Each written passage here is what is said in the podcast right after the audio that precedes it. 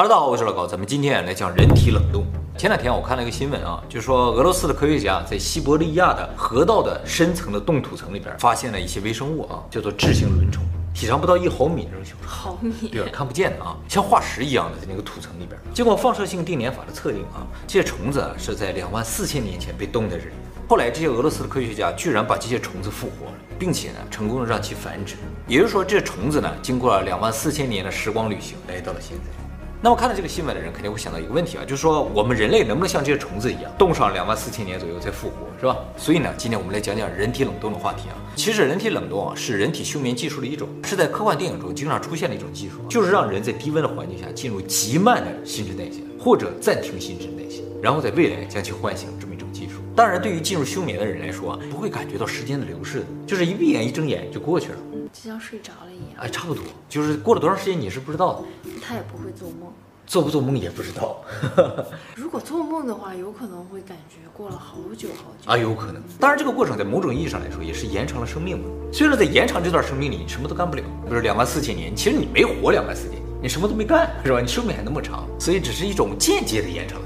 其实关于这方面的研究，并不是近代开始啊，人类早在五千年前就开始研究这方面的技术了。最典型的一个代表呢，就是木乃伊。古埃及人做木乃伊的目的呢，就是将死人在未来复活。但是由于复活木乃伊的技术已经失传了，所以呢，现在并没有人能够成功将木乃伊复活。古埃及人为什么认为木乃伊是可以复活？它是基于怎样一个理论或者现实的基础？不知道。那他们有没有真正的复活过？不知道啊，我感觉啊，他们做了那么多世纪的木乃伊，应该是见过复活的吧。说没见过他拼命在那做干嘛 是吧？或者他们应该有一定理论支持未来在什么时候能够复活。说到木乃伊，我想到一个非常有意思的事情，就是在十八世纪的时候，埃及那个地方发现了很多的木乃伊，一下子挖掘出来，多到没地方放，所以当时埃及啊把这个木乃伊啊都用来当这个火车的燃料。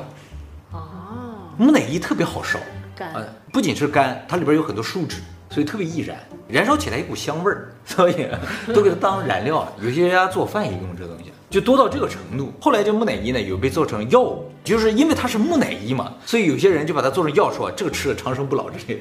还有呢，就是做成染料，在染料里边有一种颜色叫木乃伊棕，啊，就真的是用木乃伊磨出来的粉做的，哎，画画里边都有那种棕色，特别漂亮的棕棕色。现在的也是拿木乃伊磨出来？应该不是，但是应该是仿那个颜色，说那个棕色有透明感，然后画出来的画还有香味儿嘛，所以就特别有人气哈。埃及那个地方都是沙漠嘛，它没有树，当时也没有什么石油之类的东西，所以没什么东西好烧。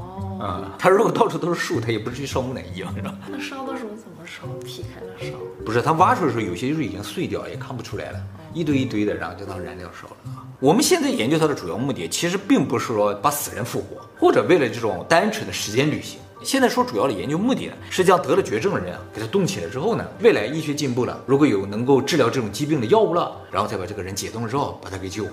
当然，这个技术呢，还可以用在很多其他的方面啊，比如说宇宙探索领域。我们现在宇宙飞船要载人出去的话，不管到任何星球，少则几年，多则几百万年的。我们在《星际效应》的影片里说，当时发现土星边上有一个虫洞嘛，飞到土星需要两年，其实以现在的技术飞到土星要九年。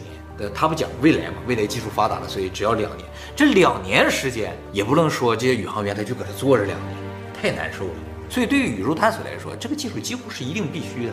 还有一个电影就专门讲这个事儿的，叫做《星际过客》，也叫太空旅客啊。就说有个宇宙飞船载了五千个人类飞往人类的新家园，单程旅行一百二十年，结果刚刚起飞，大概过了三十年，有一个人因为意外醒来了。而他无法继续入睡了，所以接下来九十年他要孤独的在这个船上度过。嗯，这时候他就面临一个选择嘛，他要不要叫醒其他人，是吧？要叫醒其他人，所有人都得死嘛，谁也坚持不了九十年到那个星球。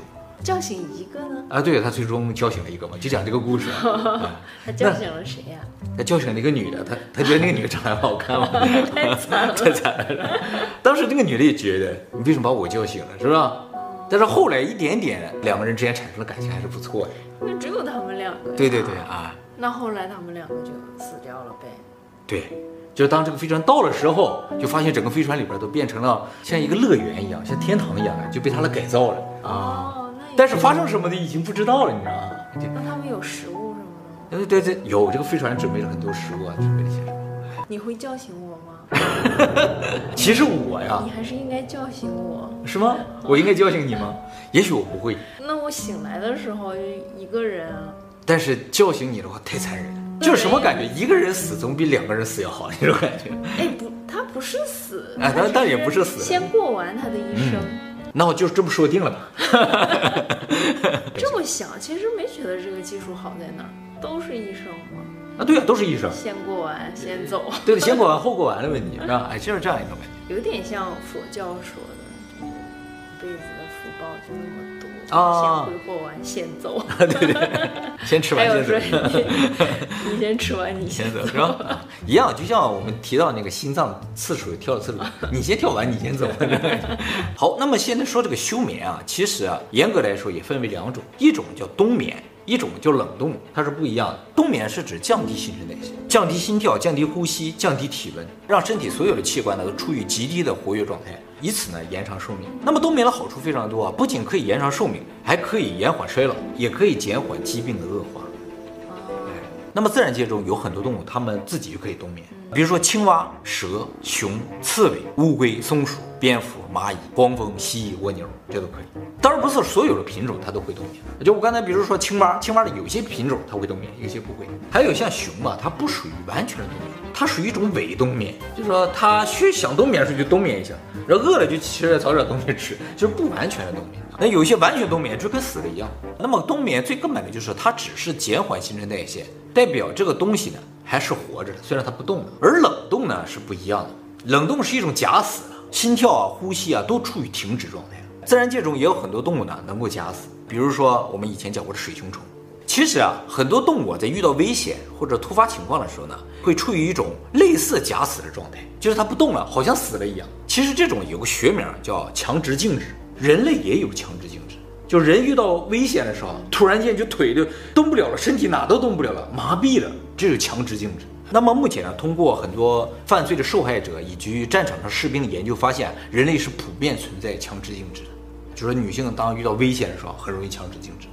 而男性在战场上的时候，也很容易强制静止，就拿着枪他都不会开了，就动不了了，就是定在那儿了。那么人为什么会强制静止呢？这强制静止感觉更危险啊，就是当威胁来的时候，你得跑啊。其实啊，好像就是综合统计了就是自然界的一些情况啊，发现强制静止啊是活下来更大的可能性。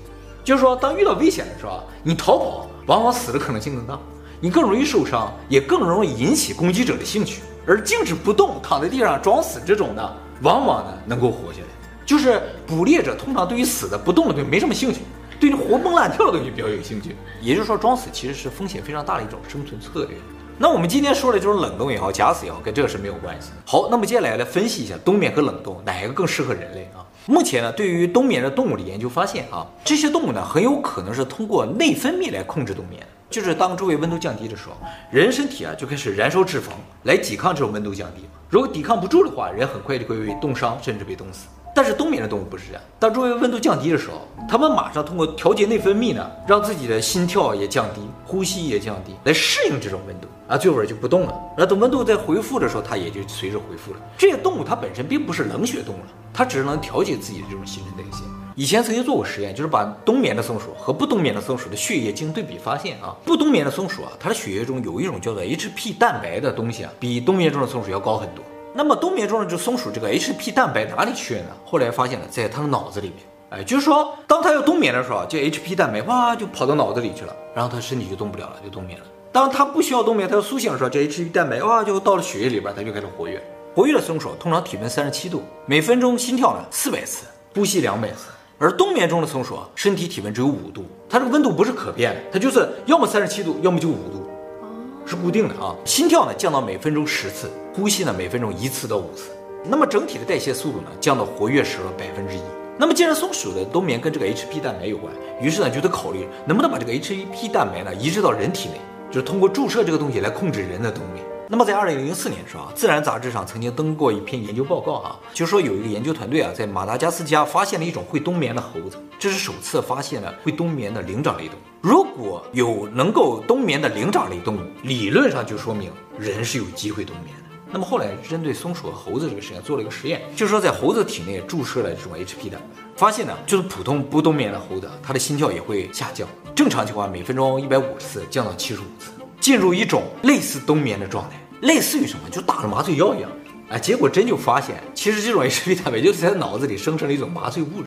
那么再根据这个啊，在二零二零年的时候呢，日本的研究团队啊，这个呢也是登在《自然》杂志上的，他们通过刺激老鼠的脑神经啊，产生麻痹效果，成功的将一只老鼠冬眠，就说明真的是通过刺激大脑就能够产生冬眠。哎，这个理论就建立起来，但是现在还不能在人体上做实验，因为如果一旦刺激让人产生了冬眠，怎么唤醒？能不能唤醒？会不会有身体上的障碍？就是说，如果我们身体进入一个非常低的功耗的运作状态的话，比如心跳一下降到了每分钟几下，会不会造成其他器官的一些损伤？不知道，所以不敢做实验。但是老鼠这个实验就说明冬眠其实在理论上是可控的。那么冬眠虽然有很多的好处，但是呢，它的问题也是很明显的。比如说啊，一个人冬眠了很久，他的肌肉就会萎缩，很有可能从冬眠醒来之后啊，他的脑子是清醒的，但是他已经站不起来了，永远失去了行动的能力。哎，有很多人就不动。也会有肌肉腿是怎么回事？你呀，还有一个问题呢，就是冬眠啊，实质上只是减缓了人的新陈代谢，而事实上呢，它是在代谢着的，也只是年龄在慢慢的增长。比如说啊，有一个人他在六十岁的时候把他冬眠了啊，比如说得了癌症或者什么的，结果呢，过了六十年找到了这种药物可以治得了他的病了，但是他的这个冬眠状态呢，只是让他心跳降到原先的三分之一了。那六十年过去了，就相当于他实际岁数长了二十年。比如说他在唤醒的时候他已经八十岁了。就感觉意义就不大了。就是说，冬眠实质上可以延长的时间范围是有限的，他的实际年龄在长，而且对于这个人来说，这二十年什么都没干，浪费了二十年了。所以说，实质上这六十年啊，表面上对他来说是进行了个六十年的时间旅行，他到了六十年后，但对他来说啊，他空白了二十年，所以是一个非常残忍的事情。而且在这个过程当中，他也有可能死掉，就是在冬眠过程中死掉的话，就会产生非常严重的伦理道德问题。那活着有什么意思呢？他是在那儿冬眠了，他的家人也在冬眠吗？没有，他醒了之后，可能家人都不在了。家人为什么不冬眠？我不能一个人冬眠，全家跟着冬眠，是不是邻居都跟着冬眠的？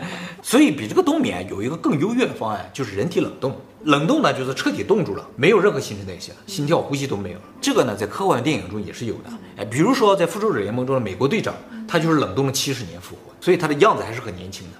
那么在现实自然界中，也是有动物能够冷冻休眠，比如说我们最开头说那个微生物，它就是这种。还有呢，就是青蛙，有一种叫阿拉斯加木蛙的，因为阿拉斯加那特别冷，所以呢，它每年能有八个月都自己就冻着，像个冰坨一样，然后等春暖花开的时候，它才复活过来。它真的是完全冻上的。我们之前讲过，人不能冷冻，在解冻的一个最重要的原因，就是因为水，水冷冻了之后啊，体积膨胀，所以我们的细胞会碎掉。身体会裂，那么这个木蛙它为什么不会碎掉呢？是因为啊，它的体液当中，不光血液，然后细胞里面含有甘油、葡萄糖，还有尿素，各种各样的物质，这些东西掺在一起之后啊，这个液体的冰点就不再是零度了，就零下十几二十度可能都不会结冰。还有就是，最终它就算结冰了，它体积也不膨胀，所以它体液中啊就混了各种各样的东西，造成它能够抵抗住这种寒冷。那么我们人体中不能混这些东西吗？是不能。这些东西对我们人体来说是有毒的，如果在血液里边，我们就一下就毒死了。它的肝脏可以解掉这些毒，所以它可以这样。那么还有能够冷冻的，就是我们介绍过的水蝇虫。水蝇虫呢，它是把身体的所有水分排干。还有呢，就是北极灯蛾，就是生活在北极这种蛾子。这种昆虫和那个木蛙是类似的，它的体液里就会有各种各样的东西。它的幼虫的毛毛虫啊，都完全冻成一个冰棍儿，还能活过来。那冷冻卵子不也可以？啊，对，人整体来说不能冻，但是啊，人的生殖细胞是可以的。卵子啊，冷冻之后的复活率啊，呃、是百分之三十到五十，所以冷冻卵子是通常要冻好几个嘛。受精卵成活率更高。对，受精卵能达到百分之八十到九十，所以冻受精卵是更好一点。那么受精卵为什么冷冻之后的复活率能达到这么高呢？就感觉有诚意啊哈，就相对于卵子来说更有诚意是吧？啊，不仅是如此，因为受精卵它属于全能干细胞，这种全能干细胞它生命力就是特别顽强，所以它才能冷冻。那么把人体整体冷冻再复活这个事情，我们虽然做不到哈，但是呢，现在已经有公司提供人体冷冻服务了，已经有了。啊，其实很早以前就有了啊。美国最大的一家呢，叫做阿尔科生命延续基金，专业提供人体冷冻服务，已经有四十九年的历史。我觉得，我觉得这个生意我们也能做。要我的话，我只冷冻丁克家庭的人。为什么？就冻着，没没有子孙 没有人找，也是啊。目前这个组织呢，提供两种冷冻服务，一种是冷冻全身，一种是冷冻头部，只冷冻头，它叫冷冻脑神经系统的。冷冻全身的费用是二十万美金，加上每年的维持费用，而冷冻脑神经呢，哎，需要八万美元加上维持费用。目前这家公司啊，仅接受法律上已经认定死亡的人的冷冻。啊，不接受活人冷冻。就说你说有什么疾病，我想延续一下，这是不可以的啊。因为啊，在美国的法律当中，活着人冷冻，他就是心跳一停，他就死了嘛。那这个过程就算是杀人了。所以呢，这其实并不是一种人体冷冻技术，而是人体冷冻保存技术。那这有什么意义呢？其实和当年的木乃伊是一样的，就是期待以后科技发达了，以后很长嘛，科技发达到什么程度都是有可能的嘛，有可能把冷冻的人给他复活了。可是他已经往生了呀。就说以后技术发达了，说不定往生的也能让你活过来。而且考虑到以后啊，有可能会产生一种意识转移技术，所以呢，只冷冻头也可以。嗯啊，就是说身体本身已经非常老了嘛，因为一般死了的身体非常老了，我可能以后就算复活了，也不想要这个身体了。那转移到谁的身体上？转移到一个年轻的身体，或者转移到他呢？他的意识呢？不是，这个身体有可能是克隆或者制造出来的，或者呢，就转移到个机器里面，机器人嘛。所以考虑到这一点的话，更多的人呢选择冷冻头，而不是冷冻全身，因为冷冻全身更贵一些。那么为什么还会有人选择冷冻全身呢？是因为另一个问题，就是我们目前并不能够确定意识完全保存在哪就是发现什么，就是说有一些器官移植的，就是说移植了别人的器官之后，这个人的性格会发生一些变化。哦，还有就是移植了骨髓之后，他的血型本身就发生变化。是吗？啊，对啊，就白血病移植骨髓的时候。血型会发生变化，就会造成什么？就是感觉身体其实有一部分记忆，器官里是有一部分记忆。那么这些人就会想了啊，那我只复原头的话，人格或者是意识不一样，那就不是我呀。所以必须冷冻全身，保证这个全身复原了啊，是我才是我。啊，对，应该谨慎一些。哎，是考虑到这问题。是全身，那钱不白花。那不白花了。哎，人提供两个套餐也是有原因的，是吧？你如果想到时候一定是你。不可能是别人的话，那就冷冻全身。那么，如果大家想冷冻自己，等待未来的机会的话啊，那么现在也可以加入这家公司。这家公司啊，会等你离世的时候，最快的速度到你家去，把你运回他们公司。在这个运的过程中，身体就开始降温了，然后开始抽血，把身体所有血液抽光了，换成冷冻液。到了公司之后，再用一个礼拜的时间，把你身体降到零下一百九十六度，一点点降，一点点降，降到一百九十六度之后，给你放到冷冻仓里，永久保存。所以人家钱不白拿。就是临死的时候，他们就在那等着了，必须得快，不是他打电话已经晚了，那就就没有机会了就不行。头好几天就来了，对，就来了，就等着了，哎，随时准备就开始做手术什么的，所以非常的。可是我不知道我什么时候死，就一直等着。他们没有支店什么的分店？有，其实这种公司有很多，英国也有，美国也有，好多国家都有。那么目前呢，这家公司总共冷冻了三百五十多个人，其中呢有不少名人，比如说啊。美国著名的棒球选手泰德威廉斯啊，我不太懂棒球的啊，据说他超厉害的一个人，到现在为止都没有人能破他什么打率的那个记录的。他在二零零二年八十三岁的时候离开了人世啊，他自己选择了要人体冷冻，他的遗嘱里写着我要冷冻。结果呢，他的儿子和他的女儿啊，因为这个事情啊打官司。他儿子说，既然咱父亲都这么说了，那咱就给他冻上呗。他女儿的意思说，不行不行不行，这太奇怪了，应该火化。就是他女儿可能不想花钱嘛，有这个可能啊。当然他家可能也不缺钱。然后两边就打官司，最终呢决定把他父亲的头冷冻了，身体火化了。他父亲都说了要冷冻，为什么不冷冻？对呀、啊，这很奇怪，他女儿很奇怪啊。还有一个非常有名叫哈尔芬尼啊，这个人大家应该不认识啊，但是他有一位朋友大家都认识，就是中本聪。这个比特币系统建立之后啊，整个比特币系统上第一笔钱是中本聪打出去的。他打给谁呢？就打给了这个人，哈尔芬尼。他也曾经是被认为是中本聪本人的这么一个怀疑对象。他在现实中有个邻居就叫中本聪，是个日裔美国人。他的日本名字叫纳卡莫托萨托西，怎么字儿写不知道，据说字儿叫中本哲史，这跟中本聪读音是一样的。结果他这个邻居也被怀疑是中本聪，但是邻居否认说我不是。有一些有点什么关系？在二零一四年的时候，五十八岁的哈尔芬尼呢因病离世，很年轻，对，被冷冻起来。会不会是个阴谋啊？这什么阴谋？他太有钱了，强行给他冷冻起来。有可能，所以中本聪账户到现在都没人动呢。那么还有一个非常有名，就是历史上年龄最小的一个冷冻者，只有两岁，是个泰国的小女孩啊。她出生后不久啊就得了绝症，做了十多次手术也没有能够治愈，最终呢不幸离世。然后他的父母决定把他冻起来。他的父母都是医学的博士，而且他这个事情在泰国得到了很大的支持，因为泰国是个佛教的国家啊，他们讲的就是什么轮回转世。他们认为这个小女孩如果在未来能够复活的话，就相当于一种轮回转世啊，即使那个时候她可能见不到她的父母。还有特别有名的就是传说中被冷冻的人——华特迪士尼。迪士尼生前有重度的烟酒依存症，每天至少抽三包烟，这个酒也不停地喝，所以在一九六六年六十五岁的时候因肺癌离世。传说呢，他死后就被冷冻起来，但是他家人否认了这个事情。现在这个冷冻公司除了保存这些人之外呢，还在进行各方面的研究，比如说人体解冻的研究。冷冻相对来说是比较容易的，但是解冻啊是非常难的，因为解冻目前为止都没有找到一个好的方法能够均匀解冻。就是人的器官大大小小的，各式各样的，密度也都不一样。这个温度啊一起上升的时候，各个器官的温度上升的速度也是不一样的。以现在的技术，几乎没有办法解冻，就只能冻着一直放着，等待未来技术成熟了，能够解冻的同时，也能够治愈他们身上的病，把他们复活的。所以对于大家来说，如果你还想有机会看到未来的话，这可能是目前唯一的选择。像另一种形式的木乃伊。对，就是新时代的木乃伊。那你是准备冷冻全身还是冷冻头啊？那谁冻谁还不一定呢。